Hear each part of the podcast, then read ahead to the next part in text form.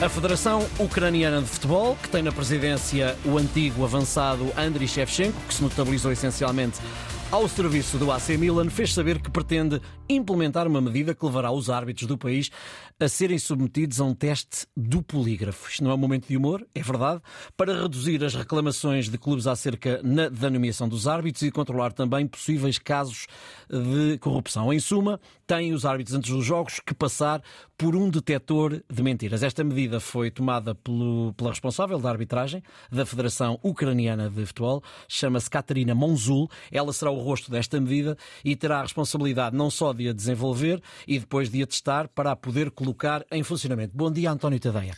Olá, bom dia, Ricardo. o que dizer estamos, estamos no nosso momento silly season. Exatamente. É? É um bocadinho. Olha, uh, e, o que é que eu te posso dizer disso que seja um bocadinho mais elaborado do hum. que dizer que é uma patetice extraordinária? Hum. Uh, só mesmo uh, primeiro dizer que, enfim, é uma, é uma coisa das, das uh, do momento, não é? Uhum. É a moda do momento, são os polígrafos, são os testes da, da verdade e da mentira mas por alguma razão eles não são usados uh, em tribunal pela, pela justiça, não é? São coisas que podem ser, uh, tanto quanto se sabe, facilmente, uh, facilmente não diria, mas podem ser perfeitamente enganáveis e podem não só dar falsos positivos como falsos negativos, portanto acaba por não ser cientificamente atestada a, a, veracidade desse tipo de, de testes, porque senão eles seriam usados pelo tribunal, não é? E a partir daí passaríamos a conseguir separar perfeitamente os culpados dos inocentes e a coisa estava arrumada e escusávamos de estar aqui. Enfim, já houve épocas da história em que uh, se mandava as uh, acusadas de bruxaria à água e se nadassem eram uh, bruxas, se morressem afogadas eram santas, não é? Portanto, e agora estamos assim com os árbitros passarão a ser presos por ter cão e presos por não ter.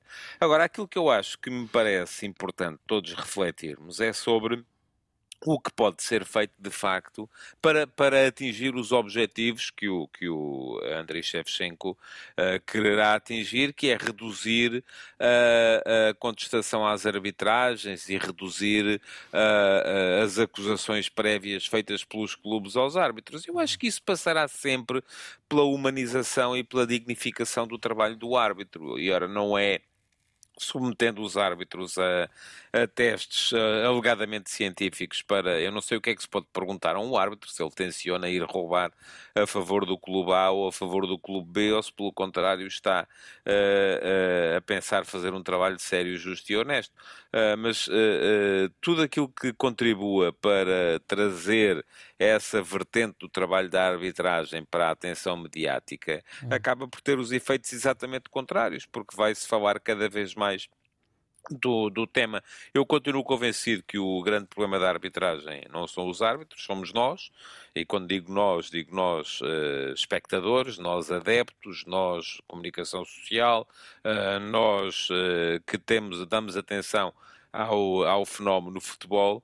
Ah, porque quanto mais atenção nós dermos a essa uh, eventual uh, manipulação de resultados através da arbitragem, mais suspeitas vão surgir. E com isso eu não estou a dizer que não haja árbitros corruptos. É claro que os há como há uh, jogadores de futebol corruptos, como há jornalistas corruptos, como, enfim, eu acho que a corrupção é uma coisa que uh, uh, afeta todas as camadas da sociedade e todos os, os trabalhos.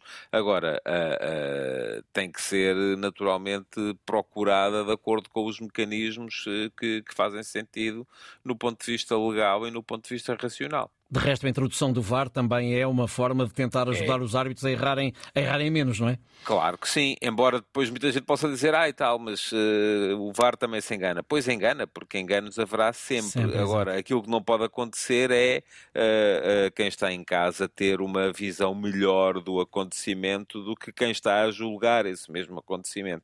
Isso não é possível porque isso só nos conduz uh, à tal uh, noção de que uh, quem está a julgar está a julgar mal e, portanto, de certeza que está comprado, porque se não estivesse comprado estaria a julgar bem. Embora eu acho que depois isto, no fundo, os adeptos vão sempre achar que o árbitro, sempre, enfim, o único árbitro que não está comprado é aquele que julga de acordo com as ideias de cada um. É? Exatamente, e, e como de, de todos nós temos clube. ideias diferentes, exatamente, exatamente, acabará por haver sempre essa, essa questão.